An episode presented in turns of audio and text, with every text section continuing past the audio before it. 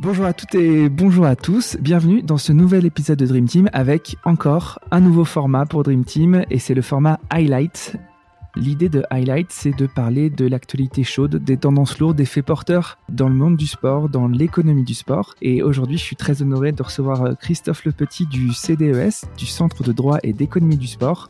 Le CDES, c'est une ou la référence française en matière euh, d'expertise, de conseil, mais aussi de formation dans les carrières sportives. Et donc, je suis très honoré euh, d'avoir Christophe euh, avec nous aujourd'hui. Bonjour Christophe. Bonjour Pierre. Merci infiniment d'avoir accepté cette invitation pour ce, pour ce format qui euh, du coup sera un format un peu mensuel, partagé entre euh, le CDES Christophe Le Petit et euh, Benjamin Carlier d'Olbia Conseil, et puis peut-être d'autres experts qui viendront à mon micro. En tout cas, je suis ravi de t'accueillir. Euh, on va commencer dans le vif du sujet. L'idée, c'est de bah, d'aborder un peu les, les, points chauds qui ont retenu ton attention ces derniers temps et de, de porter une petite analyse euh, sur le sujet. Donc, la stat de ces derniers jours, c'est 52 700 euros. Est-ce que tu peux nous expliquer ce que c'est? Ouais, alors je, je m'excuse déjà pour ce pour ce premier parce que c'est un, petit peu d'autopromotion, mais bon, ça fait jamais de mal à personne.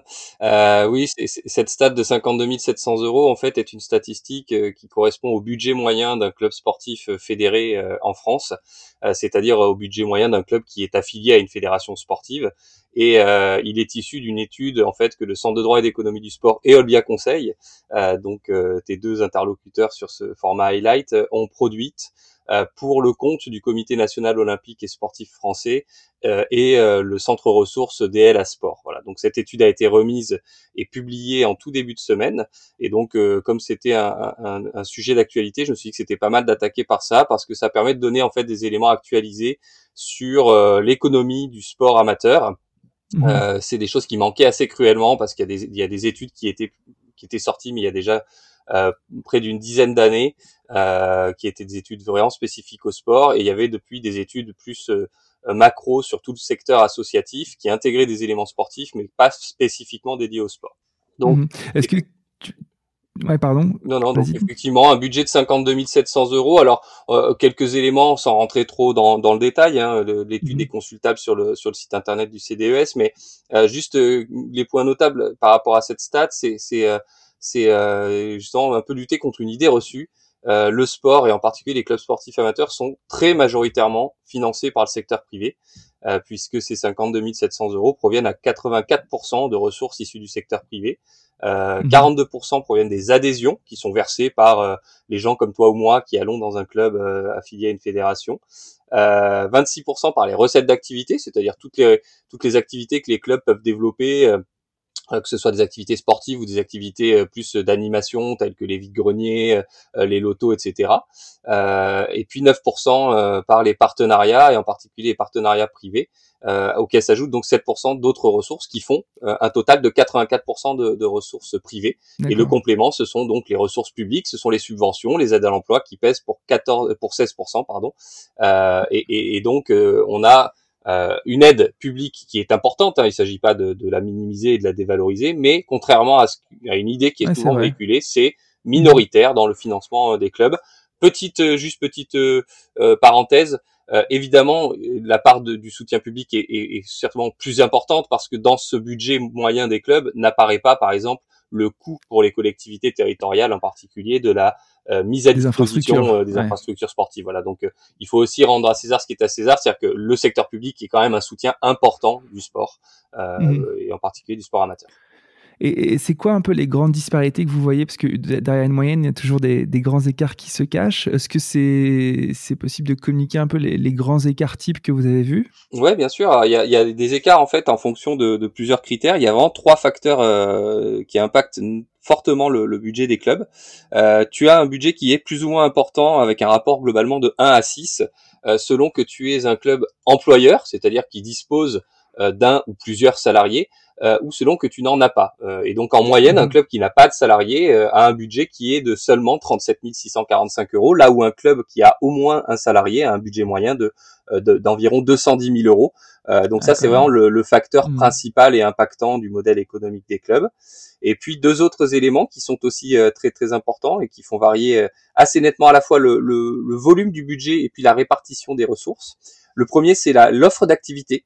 Euh, tu vas avoir des, des, des, budgets moyens qui seront relativement moins importants si tu ne proposes pas d'offres compétitives. On sait que la compétition sportive coûte de l'argent au club et donc plus mhm. tu vas proposer de la compétition et plus le niveau de compétition va s'élever euh, du niveau euh, local jusqu'au niveau national ou international et plus ton budget moyen euh, va être important avec une composition budgétaire qui qui va être plus ou moins portée par les recettes d'activité ou par les par les adhésions. Et le dernier, dernier facteur impactant, c'est le territoire. Et ça, c'est euh, c'est peut-être enfoncer une porte ouverte, mais euh, selon que tu es adossé ou en tout cas localisé sur un territoire, on va dire par exemple urbain dense ou un, grand pôle urbain, ou selon que tu es dans une zone très rurale, évidemment que ton euh, budget n'est pas le même et que ta composition budgétaire n'est pas la même. Donc, fonction employeur, offre d'activité, territoire, les trois facteurs qui impactent grandement mmh. les des clubs. Et vous, en tant qu'expert au CDES ou chez Olbia, est-ce qu'il y a un truc que vous avez découvert à travers cette étude auquel vous attendiez pas du tout? Euh, Je pense notamment au nouveau levier de croissance des clubs. Est-ce qu'il y a des choses qui, ont été euh, étonnantes selon vous? Alors en fait, nous, on a effectivement dans la deuxième partie de l'étude voulu replacer un peu ce, cette économie du sport dans un contexte social, économique qui est en grande mutation. Et donc, on a fait une petite analyse sur des tendances sociétales et des grands enjeux du secteur pour voir euh, quelles pouvaient être les, les, pistes de développement ou les leviers, euh, les leviers de développement des, de l'économie des clubs. Donc, je ne mhm. dirais pas qu'on a été jusqu'à découvrir des choses, mais en tout cas, ça permet au moins de redonner un cadre euh, et de remettre les choses noir, sur blanc. Euh, ce qu'on a pu euh, identifier, et là c'est aussi né de, des entretiens qu'on a pu faire avec les, des acteurs du secteur, c'est qu'il y avait des opportunités de marché liées à la diversification des publics.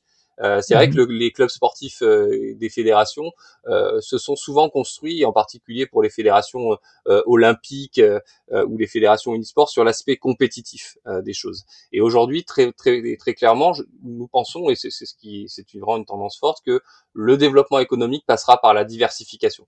La diversification mhm. des publics, accueillir tout type de public et pas uniquement des jeunes compétiteurs. Donc ça peut être des personnes en situation de handicap, des personnes âgées, euh, voilà, qui, va falloir aller chercher parce que ce sont des personnes qui sont demandeuses euh, d'activités sportives.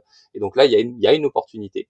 Euh, diversification également de la façon de fonctionner avec euh, des offres qui vont pouvoir peut-être être plus larges que ce qu'on proposait en direction des entreprises, euh, des offres de loisirs véritablement, et surtout avec davantage de flexibilité. C'est vrai que c'est aujourd'hui une caractéristique forte. Le pratiquant, il veut de la flexibilité, et donc c'est vrai que si on peut aller vers davantage de flexibilité, on n'ira jamais jusqu'à la totale flexibilité de certains acteurs privés marchands qui peuvent offrir du sport quasiment de, de 6 heures à minuit non-stop, mais il en faudrait mhm. un petit peu plus. Euh, voilà. et donc ça, c'est vrai que c'est une opportunité. Et la dernière opportunité, elle, vraiment, elle va être liée au numérique. Euh, on, on, sent bien que la, la, la, société euh, euh, se, se, digitalise de plus en plus, et donc là, il va falloir voir ce qu'on fait du numérique, mais le numérique dans une optique de développement, pas faire du numérique pour du numérique. Donc il va falloir voir comment on peut mettre les les outils numériques, les nouvelles, les, nouvelles euh, applications, etc., au service du développement de l'organisation, de la gestion de l'organisation, au service des pratiquants mhm. eux-mêmes, et puis euh, le numérique également pour communiquer et animer sa communauté. Et ça, c'est vraiment une caractéristique forte. C'est les clubs sportifs disposent d'une très forte communauté qu'il faut animer, euh, et, et, en cela, les outils numériques sont vraiment des, des opportunités. Alors, tu me fais deux passerelles exceptionnelles. Déjà, euh, la première passerelle, c'est en fait tous ces nouveaux acteurs du digital et qui mettent à disposition des applications pour la gestion des clubs, tout ça. Ce sont des gens qui passeront dans la Ligue des futurs champions sur Dream Team, sur Dream Team, pardon. Et, l'autre passerelle, c'était aussi euh, ça, euh, le besoin de structuration et de diversification des clubs. Ça appelle aussi à des besoins de nouvelles compétences dans l'encadrement et l'administration des clubs. Et, euh, et j'en profite aussi pour dire que, que le CDS est un peu, voire une des, un des organismes de formation un peu de, de référence en matière de de formation des managers de, de clubs, d'enceintes sportifs, etc. Parce que j'ai peut-être pas assez insisté sur ça. Euh, tu as raison. L'actu média euh, de ces derniers temps, c'est le retour de, du basket en clair euh, grâce à la chaîne Équipe Sport en France et une offre euh, OTT. Est-ce que tu peux nous expliquer? Oui, alors c'est effectivement un point que je voulais euh, que je voulais mettre en évidence. Euh, c'est c'est le retour du basket en clair. je pense qu'il y a beaucoup de fans de basket qui attendaient ça depuis très longtemps. et toi, le Limojo, le Limojo, enfin je sais pas si.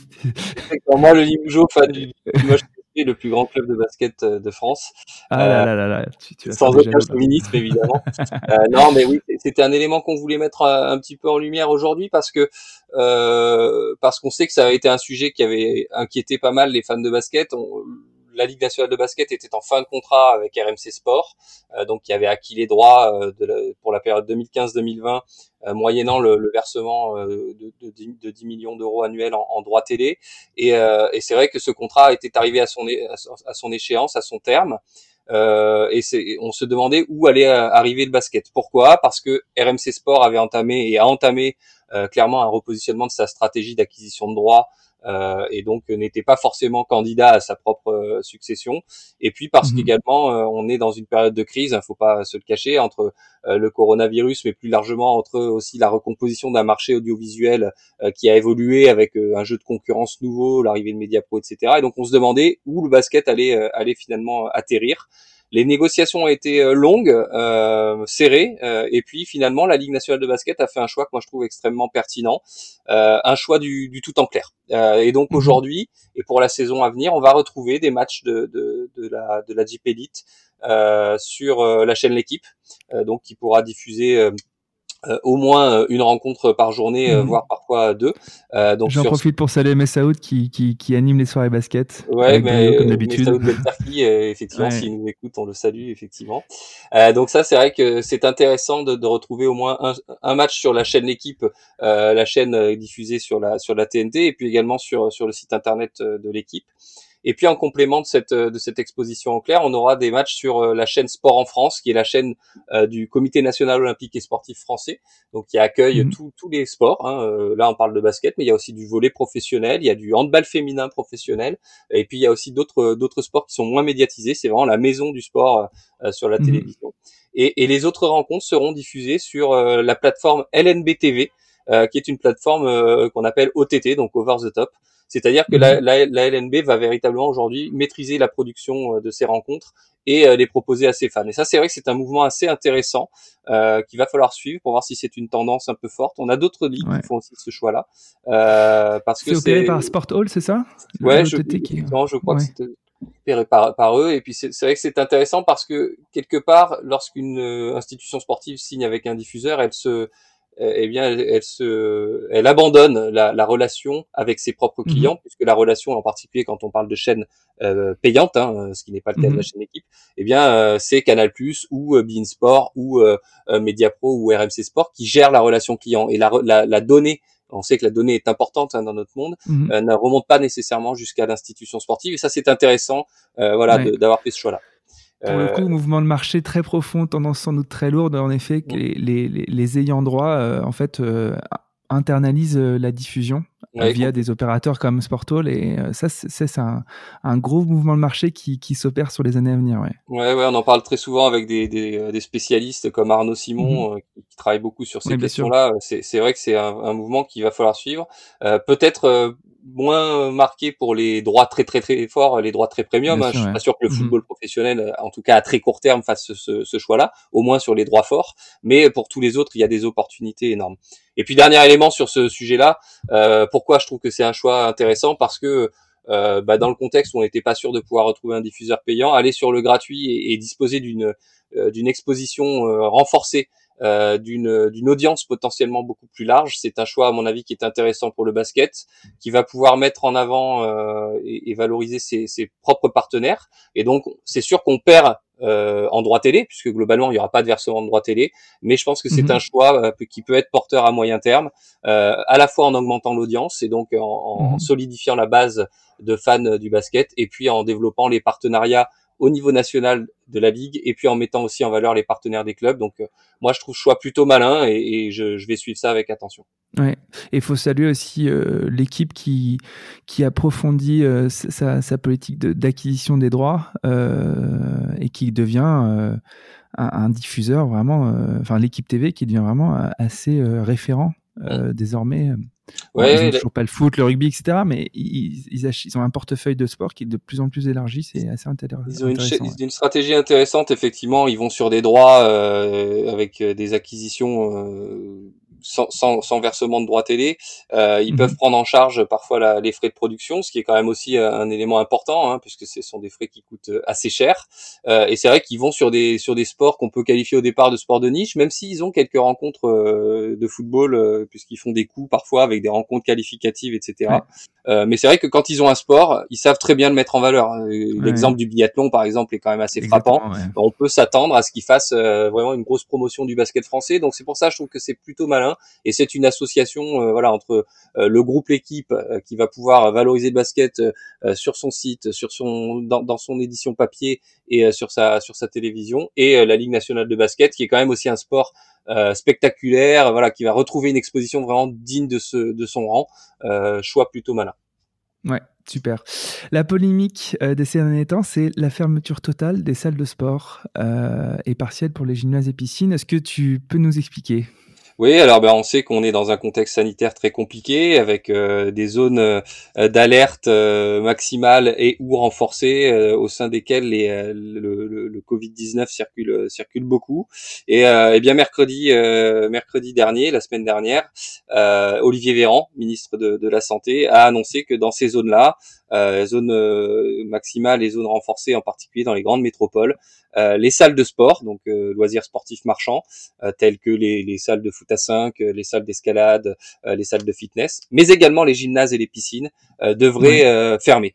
Et donc ça, c'est vrai que c'est un énorme coup dur, c'est ça crée une énorme polémique. Pourquoi? Parce qu'en fait, Olivier Véran a appuyé son discours en disant que ces lieux euh, étaient des foyers de contamination, mhm. ce que n'ont pas vraiment apprécié, il faut bien le dire, les acteurs du sport au sens large, que ce soit acteurs sportifs marchands ou acteurs sportifs fédérés qui travaillent dans les fédérations. Ça, ça a créé une vive polémique euh, et surtout ça crée de grosses incertitudes euh, pour toutes ces structures qui ont déjà été, il faut le dire, euh, bien mises à mal pendant la période de confinement. Elles ont dû fermer, hein, comme tout le monde.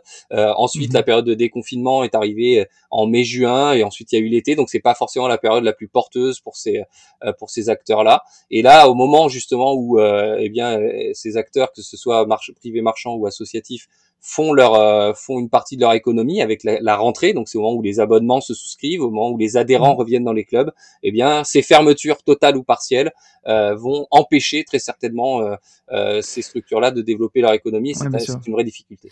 C'est assez catastrophique. Euh, j'en parlais avec Denis Massiglia sur une dernière interview parce que la, la ministre disait qu'il y avait 25 à 30% d'adhésion en moins euh, dans les clubs sportifs euh, fédérés, dans les clubs en général. Et ça, l'impact ne va pas se voir forcément à court terme, mais va se voir à moyen et long terme, parce qu'il y a beaucoup de jeunes et de moins jeunes qui rentrent plus dans, les enceintes sportives. Et déjà, euh, la sédentarité est assez forte. Et en fait, ils sont assez inquiets des, effets, des externalités négatives de ces fermetures.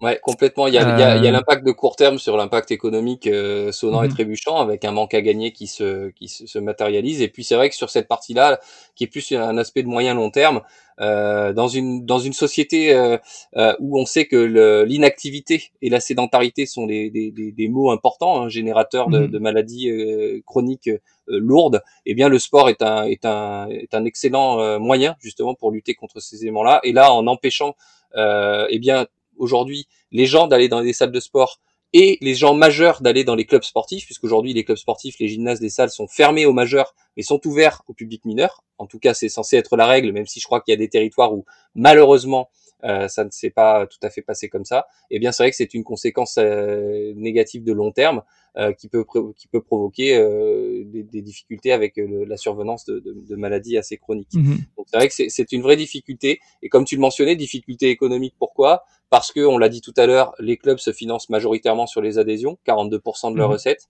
et parce que les loisirs sportifs marchands également euh, ont, enregistré euh, une perte de chiffre d'affaires très conséquente. Hein. On parle de, de, plus de 30% de perte de chiffre d'affaires depuis début, depuis début 2020. Mmh.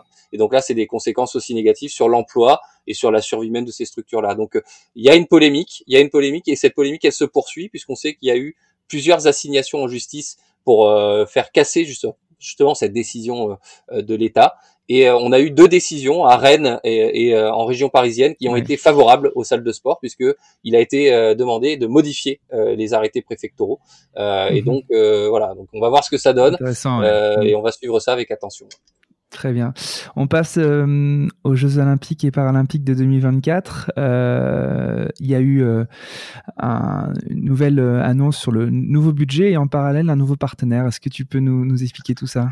Oui, il y a deux, deux informations Paris 2024. Euh, il y a eu un, conseil d'administration de Paris 2024 qui a eu lieu euh, mercredi matin et euh, au moment de ce conseil d'administration, il a été acté le fait de faire des économies. Euh, voilà, on sait qu'il a été demandé à Paris 2024 de tenir son budget. C'est un engagement ferme d'ailleurs du COJO euh, depuis la phase de candidature.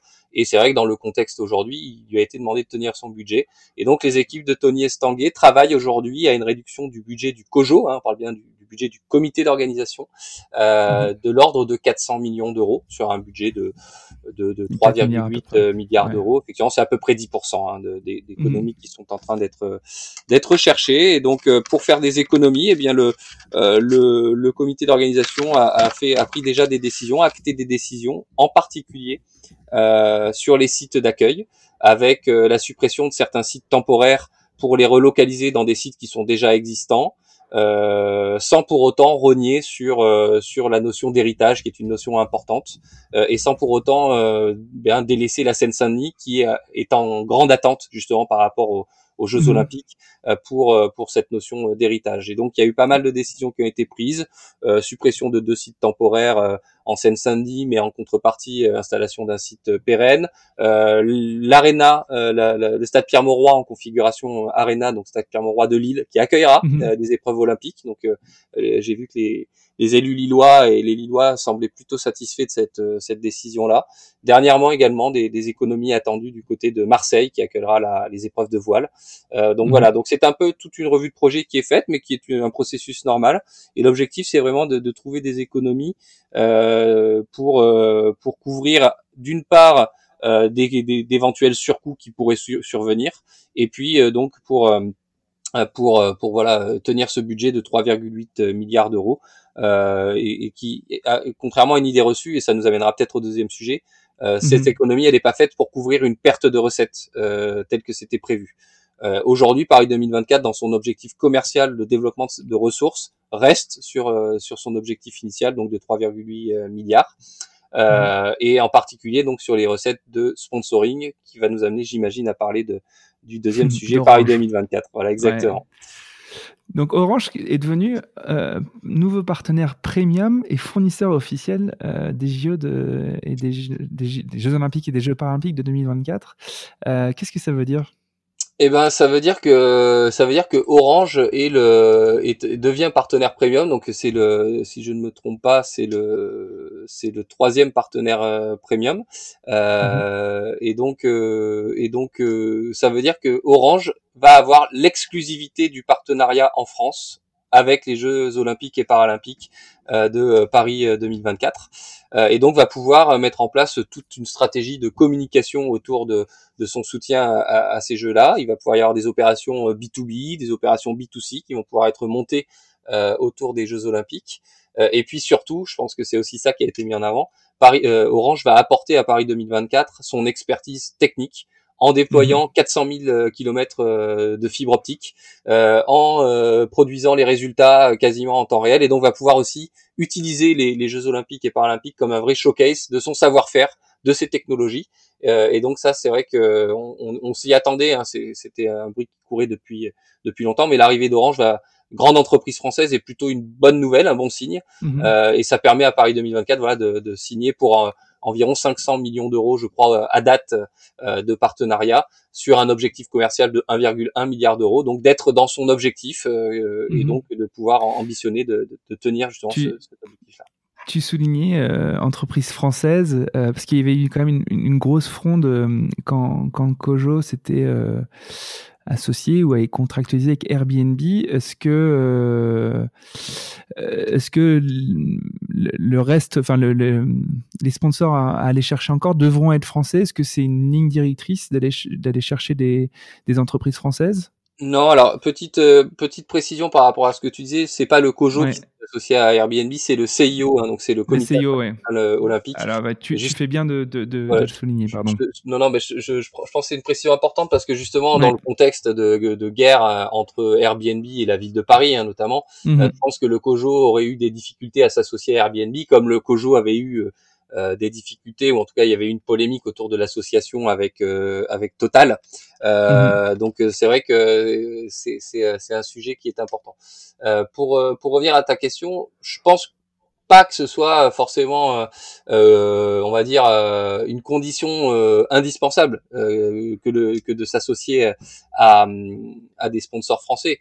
maintenant, c'est vrai que parce, pourquoi c'est pas une condition indispensable? Parce que Paris 2024, encore une fois, a un objectif de 1,1 milliard d'euros. Paris 2024 vend le partenariat sur le territoire français, hein, ne vend pas le partenariat mondial, qui est lui géré au niveau mmh. centralisé par le CIO. Et donc, ils peuvent pas euh, obligatoirement demander uniquement des, des sponsors français. Maintenant, une fois qu'on a dit ça, je pense que c'est quand même important, à la fois pour Paris 2024 et pour les entreprises françaises, d'être au rendez-vous des Jeux Olympiques d'été qu'on n'a pas accueilli quand même depuis euh, euh mmh. depuis euh, depuis 100 ans. 100 ans. donc c'est vrai que donc c'est vrai que c'est c'est un c'est un c'est un élément important. Donc et, et on, on, sait que les entreprises françaises aussi sont demandeuses de développement de, de part de marché sur ce sur sur le, les marchés internationaux et quelque part mmh. s'associer au plus grand événement sportif international est, est une façon aussi euh, à la fois d'être visible, mais comme je disais, d'exposer un savoir-faire, euh, un savoir-faire mmh. qui pourra ensuite être vendu plus plus tard à d'autres organisateurs d'événements sportifs dans d'autres pays. Comme tu disais, c'est un, immense showcase ou immense showroom. Euh, la France va devenir le showroom de Orange pour, pour aller vendre sa, ses technos et son expertise. Ouais, complètement. Euh, écoute, dernier euh, point d'actualité qu'on traite ensemble, c'est euh, le budget du ministère des Sports qui était en hausse et ça fait bien longtemps qu'on a, qu'on a vu une telle info. Tu peux nous expliquer pourquoi? Oui, alors en deux mots, effectivement, euh, on sait que là s'ouvrent les débats budgétaires au niveau de l'État, et donc on a eu des communications du budget du ministère des Sports, hein, qui est lui-même rattaché donc au ministère de l'Éducation nationale, euh, et le, chiffre qui est sorti, c'est un budget de 802 euh, millions d'euros. Pour donc ce budget 2021, un budget en hausse de, de 20%. donc c'est intéressant parce que on sait que le, l'engagement de l'État a souvent été euh, questionné, l'engagement de l'État dans le sport. Euh, et ça, mhm. on parle bien du 102 millions d'euros hors plan de relance, hein, euh, pour lequel mhm. pour lesquels 122 millions d'euros ont été orientés vers le vers le sport. c'est mhm. intéressant, voilà, dans ce contexte, d'avoir une augmentation du budget de l'État pour le sport. Maintenant, il faudra analyser, décortiquer ça avec précision pour voir d'où proviennent ces augmentations. Euh, il y a une augmentation du budget de l'agence nationale euh, du, du, sport, donc euh, qui est mhm. qui a été créée il y a, il y a deux ans maintenant, et donc le budget de l'ANS sera de 365 millions d'euros en hausse de 30%. L'agence mhm. nationale du sport, elle finance globalement et schématiquement la haute performance et le développement des pratiques pour tous et sur tous les territoires. Donc ça c'est mhm. intéressant d'avoir un budget en hausse à ce, à ce niveau-là. Mais il y a également un budget en hausse au niveau de la Solidéo, qui est la société de livraison des ouvrages olympiques. Euh, qui elle a un budget de 225 millions d'euros en hausse de 75%. Et donc là, euh, on, peut voilà, on peut toujours dire que sur ce budget-là, on ne finance pas le sport pour tous parce qu'évidemment, on, finance, les, infrastructures euh, liées au jeu. Mmh. Ouais, c'est ça. C'est que les, les, les, les, analyses qui, qui, qui, sont portées pour l'instant sur cette augmentation euh, pointent le fait que cette augmentation de 20% globale est globalement orientée sur, euh, sur les JO olympiques, à la fois sur la haute performance, à la fois sur les infrastructures. Oui, oui. Alors après, j'entends effectivement hein, ces, ces, ces arguments-là. C'est légitime que certains s'en inquiètent ou s'en offusquent. Maintenant, il y a aussi un budget en hausse au niveau de l'Agence nationale du sport. Euh, il y a des, il y a un fonds de solidarité qui a été euh, qui a été créé pour euh, justement assurer le, le, la relance et le soutien aux acteurs sportifs et, et, contribuer au développement des pratiques. Donc je pense que globalement, malgré tout, il y a une hausse. Maintenant, voilà, on peut toujours, on aurait pu toujours espérer qu'elle soit plus substantielle. Et encore une fois, pourquoi on pourrait l'espérer? Parce que euh, on peut considérer que le sport n'est pas à sa place hein, aujourd'hui euh, dans notre société et n'est pas assez reconnu pour toutes les valeurs sociales et pour tous les services qu'il rend à la société. Mm. Et, justement, peut-être que le problème vient de là en fait. Il faudrait véritablement euh, eh bien mesurer et évaluer euh, quantitativement ou qualitativement l'ensemble des services rendus par le sport à la société. Et si on avait quelque chose comme ça, évidemment qu'on pourrait être plus fort, plus légitime pour aller négocier dans les arbitrages budgétaires euh, des, euh, euh, des, budgets plus élevés. Donc ça, c'est un élément peut-être sur lequel il faudra travailler très rapidement pour les acteurs sportifs ou pour les acteurs publics. Ok. je te prends encore deux minutes. Dis-moi. Une petite précision également par rapport à ce budget de l'État, puis je te, je, je, on, enchaînera. Euh, j'ai noté avec une certaine surprise, mais peut-être n'ai-je pas été le seul, que visiblement les, les taxes affectées euh, qui viennent financer le, le sport, donc la, la taxe buffet, les taxes sur les paris sportifs, etc., avaient visiblement été, leur plafond avait été rehaussé. Euh, c'est une mhm. information qui est passée un peu inaperçue, alors même qu'on sait que c'est un combat historique de euh, de certains parlementaires euh, qui, qui, qui, demandent justement soit ce rehaussement de plafond, soit son déplafonnement total pour que le sport mhm. finance le sport quelque part. Et donc là, visiblement, il, semblerait qu'il y ait eu un, un relèvement de ce plafond-là. Euh, je suis assez surpris qu'il n'y ait pas eu plus de communication autour de ça. Peut-être ça va, ça va venir bientôt, mais en tout cas, si c'est si c'est vrai, c'est plutôt c'est plutôt une nouvelle intéressante parce que quelque part, l'argent qui est euh, issu du sport, la taxe buffet, c'est la taxe qui est appuyée sur les droits télévisuels qui sont mhm. versés pour les compétitions sportives, et la taxe sur les paris sportifs euh, liés aux, compétitions françaises. Voilà, quelque part, on va avoir de l'argent qui est dans le secteur sport, qui revient vers le secteur sport, mhm. et surtout qui va financer le développement du sport euh, du sport de masse. Et donc, c'est la solidarité qui s'exprime en ces temps en ces temps difficiles. On en a bien besoin. Bon. Euh, finalement, on va aborder cette question de Neymar qui change d'équipementier. Euh, donc Neymar quitte Nike et euh, rejoint Puma. C'était une info qui t'avait aussi alerté. Finalement, on va la traiter. Tu peux nous en dire un peu plus? Ouais, une info qui m'a surprise. Euh, on sait que c'est, euh, il y a toujours une, guerre autour de ces grandes vedettes internationales. Euh, on sait que Neymar était chez chez Nike depuis très très longtemps. Hein. Je crois que historiquement c'est un sponsor, c'est l'équipementier du joueur depuis depuis son, son éclosion depuis ses 13 ans. au Brésil. Et donc c'est vrai que ça m'a ça m'a surpris. Pourquoi ça m'a surpris? Euh, D'une part, ça m'a surpris que cette relation euh, forte et ancienne prenne fin euh, de cette façon-là, parce que Nike est une est la marque de référence internationale et que Neymar aujourd'hui est aussi l'un des joueurs de référence dans des joueurs de foot de référence dans le monde. Donc j'ai été assez surpris que ça prenne fin. Euh, peut-être que peut-être que Nike n'a pas souhaité accéder aux, aux exigences financières de, de Neymar euh, et ou euh, que Nike a aussi été échaudé par euh, eh bien les, les affaires euh, et euh, le comportement de Neymar qui, de ces de ces derniers de ces dernières de ces dernières, dernières années. en tout cas, ouais, c'est assez surprenant. Et pourquoi c'est assez surprenant au-delà du cas Nike Neymar Parce que je m'étais dit peut-être euh, naïvement que si euh, que si Neymar quittait Nike, il irait plutôt euh, chez chez Adidas. On sait que c'est c'est une guerre assez forte entre les deux. Eh bien non, il va mhm. chez Puma. Il va chez l'outsider, donc Puma qui a qui a visiblement fait un gros effort financier pour s'adjoindre ses services. Et donc Puma signe un très très beau coup. et mhm. va pouvoir développer pas mal de choses autour du joueur. Euh, une grosse campagne marketing certainement à prévoir et donc euh, certainement un renforcement du de la place euh, de la marque en tant que grand troisième acteur derrière derrière Adidas et Nike. Ouais, Puma Puma avait du coup perdu pour cause de retraite Usain Bolt qui était mm. vraiment la figure étendard de la marque et je disais un peu les déclarations de Neymar sur sur ça donc il souhaitait se mettre dans les pas de, de Pelé de Cruyff qui était également soutenu par par Puma. Euh, a priori, le montant du contrat est équivalent à ce que touchait Neymar avec Nike, donc il n'y a a priori pas eu de vraiment de de, de, de, croissance de, de, à ce niveau-là. Euh, mais en tout cas, c'est intéressant. Du coup, Neymar devient le numéro un de Puma, alors que chez Nike, il était peut-être pas euh, le numéro un. Mais on sait que c'est un élément important des choix de, Neymar, un choix sportif et choix commerciaux. pourquoi Neymar mm outre euh, son envie très certainement de découvrir la Ligue 1, euh, son envie folle, euh, mm. Neymar était allé à Paris parce qu'il était dans l'ombre de Messi et il voulait devenir mm. le numéro un de son club. Bon, il y a eu l'éclosion d'Mbappé qui, qui, a un peu contrarié les plans initiaux, mais bon, Neymar malgré tout reste le numéro 1 ou le numéro 1 bis du PSG et du championnat de France de football. et donc mm-hmm. c'est vrai que chez, chez Puma, il trouve, un, il trouve un environnement où il va être extrêmement bien mis en valeur. Et oui, donc mm-hmm. il va pouvoir très certainement euh, en tout cas son ego va pouvoir être traité à sa juste mesure. Super. Merci infiniment Christophe pour ce premier highlight. C'était chouette. Euh, écoute, on se donne rendez-vous euh, dans 30 petits jours ou un petit mois. Parfait. Et, je te souhaite bah, le meilleur pour cette semaine à venir.